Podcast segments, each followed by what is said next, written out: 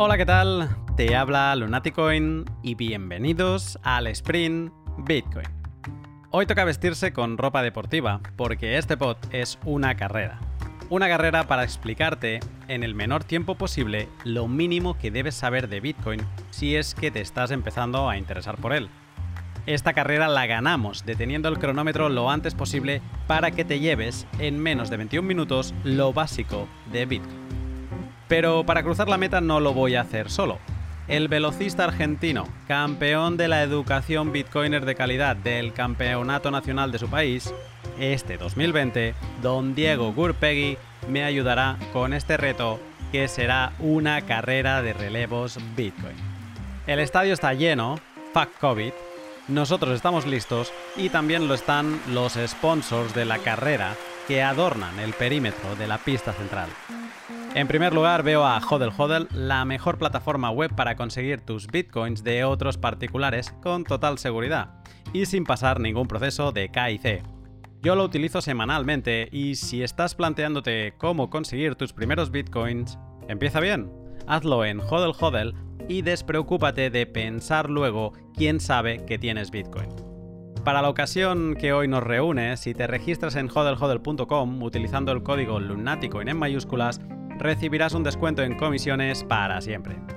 A la izquierda de Hodel Hodel, donde la pista empieza a girar, veo también a bitrefill.com, el servicio web que te permite vivir con Bitcoin sin pasar a euros, dólares o pesos. En Bitrefill podrás recargar tu teléfono o comprar numerosas gift cards, tarjetas regalos, de miles de establecimientos. Mi ropa de hoy la he comprado con Bitcoin en Bitrefill. Zapatillas velocistas en Nike. Pantalones y camiseta Adidas. Y calcetines y cinta ochentera en Decathlon. Todo sin salir de Bitcoin. Échale un vistazo a todas las novedades siguiendo el link de la descripción y sorpréndete de todo lo que puedes conseguir en Bitrefill. Y para terminar, en el centro del óvalo, unos carteles rezan que para dormir tranquilo mejor guardes tus bitcoins en una Bitbox 2, la hardware wallet suiza que permite a principiantes y usuarios avanzados subir el nivel de seguridad de bitcoins. Están en temporada de Black Friday y las ofertas y packs que están ofreciendo son muy interesantes. Échale un vistazo siguiendo el link de la descripción y recuerda que hasta final de año, utilizando el código Lunaticoin, tienes un 10% de descuento en tu Bitbox 2. Vale, chicos y chicas, esto se pone serio. El juez se prepara para hacer el pistoletazo de salida y esto empieza ya en 3, 2, 1 y empieza la carrera por lo mínimo que debes saber de Bitcoin.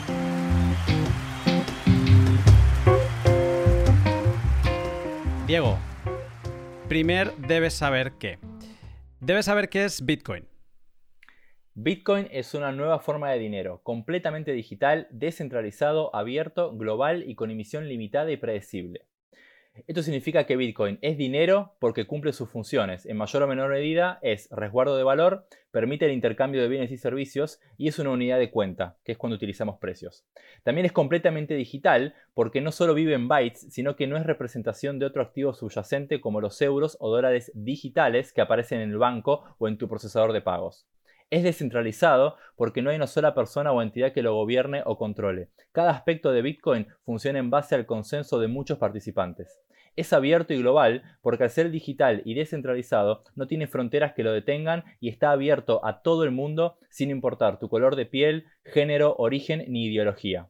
Y por último, tiene emisión limitada y predecible porque así son las reglas que lo dominan, las cuales son preservadas de manera inamovible por la red entera que sustenta Bitcoin. De esta manera, la cantidad de Bitcoins totales que existirán es sabida de antemano y es finita, convirtiéndolo en un hito histórico de la humanidad en materia económica. Y además, ¿no? Ahora que ya hablamos de esto, debes saber por qué se aprecia tanto en valor dólar. Hay distintas razones, porque en definitiva el valor es subjetivo de cada persona, pero seguramente esté muy relacionado con su escasez. El precio de Bitcoin es en parte la manifestación del interés creciente y constante que despierta en más y más personas que desean tener su fracción del mejor dinero que ha conocido el hombre. Digital pero sin intermediarios, descentralizado pero seguro, no tangible pero real. Y también es la manifestación de la destrucción de nuestras divisas nacionales por parte de reguladores y bancos centrales. Ellos cubren su mala política imprimiendo más dinero. Esta inundación de billetes que el ciudadano no ve, porque siempre se distribuye de arriba a abajo, se traduce en, en que todo cueste más. La inflación es el impuesto oculto que nunca se ha de debatir y por lo tanto el más goloso para los políticos. Bitcoin al ser finito ha servido de activo refugio para protegerse de esta mala política monetaria. Debes saber también de dónde obtiene Bitcoin su valor. Bueno, Bitcoin obtiene su valor del mercado. Y el mercado somos cada uno de nosotros, no solamente señores o señoras en grandes corporaciones y gobiernos el valor que cada uno le asignamos a Bitcoin y lo que estamos dispuestos a intercambiar por él determina cuánto vale para la sociedad. Existen herramientas y plataformas que facilitan este intercambio, como exchanges o brokers, y que posibilitan que reflejemos ese valor en números accesibles para todos. Y eso es lo que vemos como el precio de Bitcoin, generalmente medido en dólares. Al tener un mercado libre y chico, aún a escala global por lo menos, vemos todavía mucha volatilidad en su valoración. Debes saber que Bitcoin no se trata de otra promesa o estafa más de las muchas que existen. Como todo dinero, su valor es subjetivo y depende de la aceptación del resto de la sociedad en la que vivimos. Bitcoin no tiene dueño ni controlador, por lo tanto, no tiene estafador. Bitcoin tampoco promete ganancias o retorno. Bitcoin es nada más ni nada menos que dinero para ahorrar y para comerciar. Por ejemplo, ¿es, acaso el oro una estafa? No, el oro es simplemente oro y la gente le da un valor en base a sus cualidades monetarias e industriales. Pero sobre todo debes saber que Bitcoin no aparece de la nada. Bitcoin aparece por primera vez en un documento de nueve páginas, el White Paper, que Satoshi Nakamoto, su creador, envía a una lista de correo el 31 de octubre de 2008.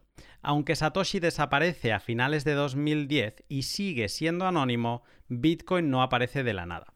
Bitcoin es la culminación de una idea que se perseguía desde hacía años en el movimiento Cypherpunk, el grupo de activistas que promueven el uso de criptografía fuerte y tecnologías de la privacidad eh, como un camino para el cambio político y social. DigiCash de Chaum, B-Money de Wei Dai o BitGold de Nick Szabo son algunos ejemplos de intentos anteriores de dinero digital. Bitcoin es el primero que dio con la tecla. Y por supuesto, debes saber que solo existirán 21 millones de Bitcoin. La invención de Bitcoin es disruptiva en muchos campos. Algo disruptivo es aquello que produce una ruptura en el desarrollo de la actividad de un sector para propiciar una renovación radical. Entre sus muchas disrupciones, Bitcoin introduce al mundo el primer activo digital escaso y a la vez descentralizado. En el mundo digital sabemos que una foto, JPG o una canción MP3 las podemos copiar tantas veces como queremos. Lo digital parece infinito. Bitcoin consigue ser finito en un mundo infinito, y esta es una de sus mayores disrupciones. El código de Bitcoin establece diferentes reglas para su buen funcionamiento y son conocidas como las reglas de consenso. En estas se establece que todo el mundo podrá hacer transacciones sin pedir permiso a nadie, pero que las que mejor comisión paguen serán las acumuladas en el próximo bloque. Los bloques se cierran cada 10 minutos aproximadamente y cumplen la función de agrupar dichas transacciones para ser confirmadas en la red, para lo cual se genera una recompensa de nuevos bitcoins a quien los genere. Otra regla establece que cada 210.000 bloques, o 4 años aproximadamente, la recompensa se reduce a la mitad. En los inicios se emitían 50 bitcoins por bloque, 50 bitcoins cada 10 minutos. Luego pasaron a ser 25, después 12,5 y ahora se minan 6,25 bitcoins por bloque. Y seguirá así dividiéndose hasta llegar a cero. Si hacemos cálculos, hacia el año 2140 ya se habrán emitido todos los Bitcoin, un total de 21 millones. Pero aunque el 2140 quede lejos, no te lleves a equívocos, porque el 90% de estos 21 millones ya se han emitido. A fecha de grabación ya hay un circulante aproximado de 18 eh, millones y medio de bitcoins. Solo quedan apenas 2,4 millones por emitir. Bitcoin y su escasez digital descentralizada lo hacen ser un bien presente, no tangible, pero real. Debes saber también cómo funciona. Bitcoin funciona gracias a la red que lo hace funcionar. En cierta medida, Bitcoin es dicha red. Cuando hablo de red, me refiero tanto a la red tecnológica de computadoras que hablan entre sí, como a la red de humanos que lo usan y trabajan sobre él, siendo esta última la más importante. Todo dinero vive gracias a su red, a fin de cuentas. En Bitcoin tenemos, tecnológicamente hablando, participantes que crean transacciones en las que se transfieren bitcoins de un lugar a otro. Los llamamos usuarios. Luego tenemos otros participantes que aportan recursos computacionales para registrar dichas transacciones de manera secuencial y para que sea muy difícil revertirlas, pero fácil lograr acuerdo entre todos. A estos los llamamos mineros. Y por último, tenemos a otros participantes que verifican de manera independiente que todas las reglas de funcionamiento de Bitcoin con las que se crearon, ordenaron y registraron esas transacciones sean válidas para así asegurarse que la red a la que pertenecen es a la que realmente quieren pertenecer los llamamos verificadores. De más está decir que cada participante puede ser usuario, minero o verificador a la vez. Y cada acción que hacen pueden realizarla de manera autónoma y sin depender de terceros si así lo desean. Y debes saber en qué se traduce para ti que Bitcoin sea descentralizado. ¿Te ha pasado alguna vez que quieres hacer una transferencia, pero tu banco no ha dado de alta ese servicio en concreto? o por ejemplo es fin de semana y no te permite hacerla, o te quiere cobrar una comisión desmesurada, o ¿Te ha pasado que quieres retirar dinero, te da un error y que tengas que llamar a la banca o incluso esperar a que acabe el fin de semana para, poder retirar tu tarjeta? Eh, ¿Has de pedir permiso también para respirar o eso todavía lo haces solo siendo soberano?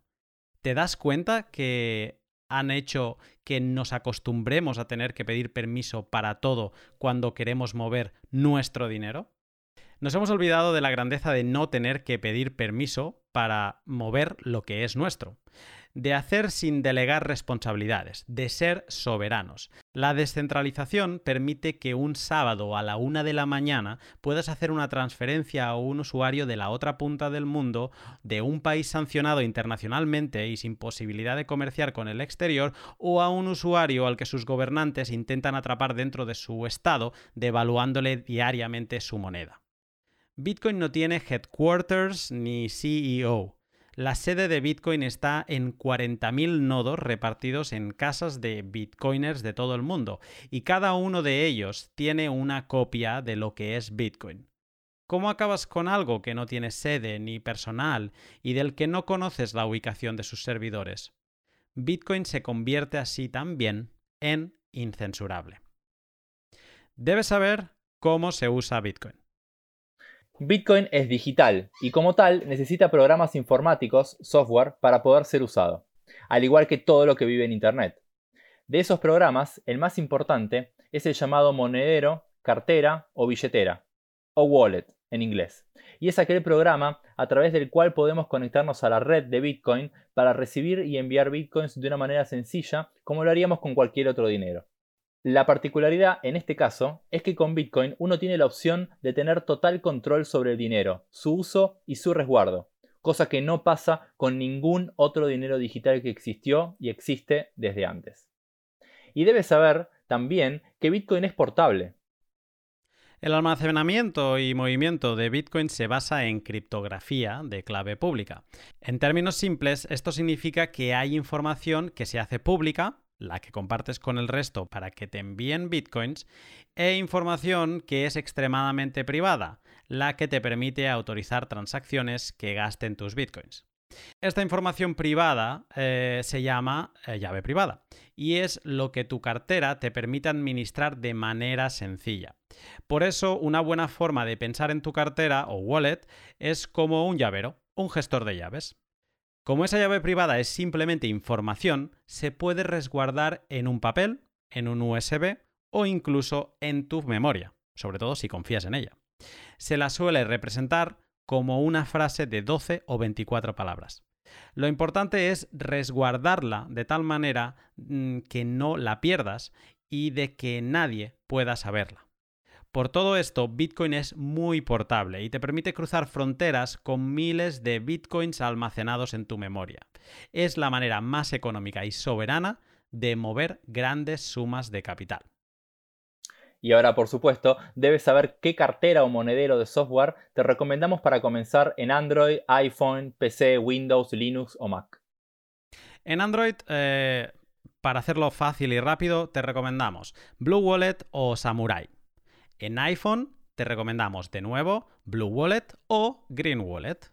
En Windows, Linux y Mac, te recomendamos Wasabi Wallet. Debes saber cómo conseguir Bitcoin. Hay muchas maneras de conseguir bitcoins. La mejor manera, sin dudas, es ganándolos con tu trabajo, vendiendo bienes o servicios. A fin de cuentas, bitcoin es dinero. Otra opción es comprarlo a otras personas, como lo harías con cualquier otro bien u otra moneda. Idealmente será alguien de confianza, pero si no lo es, también es posible hacerlo tomando todos los recaudos necesarios. Dentro de esta última opción, existen plataformas online que facilitan el descubrimiento y coordinación con estas personas, como por ejemplo hodlhodl.com o BISC. Si ninguna de estas alternativas te es útil, también existe la opción de comprar bitcoins a través de plataformas online reguladas o incluso empresas cuyo negocio es comprar y vender bitcoins, como una casa de cambio tradicional. Lo importante de recordar en estos casos es que deberás brindar información personal, proceso conocido como K YC o KYC. Y por supuesto, en estos casos sí deberás pedir permiso. Pero no a Bitcoin, sino a estos intermediarios que tú has decidido elegir. Y para terminar, ¿por qué deberías interesarte por Bitcoin? Bitcoin debería interesarte porque es un acontecimiento histórico desde el punto de vista monetario, económico y social, que a fin de cuentas son lo mismo. Varios han llamado a Bitcoin la revolución pacífica, es una opción para salir del sistema monetario actual y volver a un dinero neutral sin posibilidad de ser inflado, censurado o confiscado. Bitcoin es, en muchos aspectos, libertad. Entonces, te guste o no, te sea útil o no, Bitcoin está cambiando varios engranajes del mundo en que vivimos. Perfecto, Diego. Pues creo que con este sprint que acabamos de hacer, eh, damos un poco las razones, lo mínimo, ¿no? Que es un poco como planteábamos eh, de inicio este pod, lo mínimo que debes saber para, sobre todo, empezar a, interesarte por Bitcoin. Si esto se queda corto, eh, ¿por dónde pueden seguir aprendiendo? Bueno, yo creo que si esto queda corto y seguro que va a ser así, un lugar muy, muy bueno para, para continuar es estudiobitcoin.com. Ahí van a encontrar una recopilación de material de diferentes aspectos sobre Bitcoin eh, para que puedan eh, de alguna manera sumergirse en las diferentes madrigueras o caminos que Bitcoin ofrece. Diego, ha sido un placer hacer este mano a mano o ping-pong, como lo bautizaste en la preparación. Eh, te espero otro día para jugar otra partida. Un placer hablar de Bitcoin siempre y sobre todo con vos, Luna.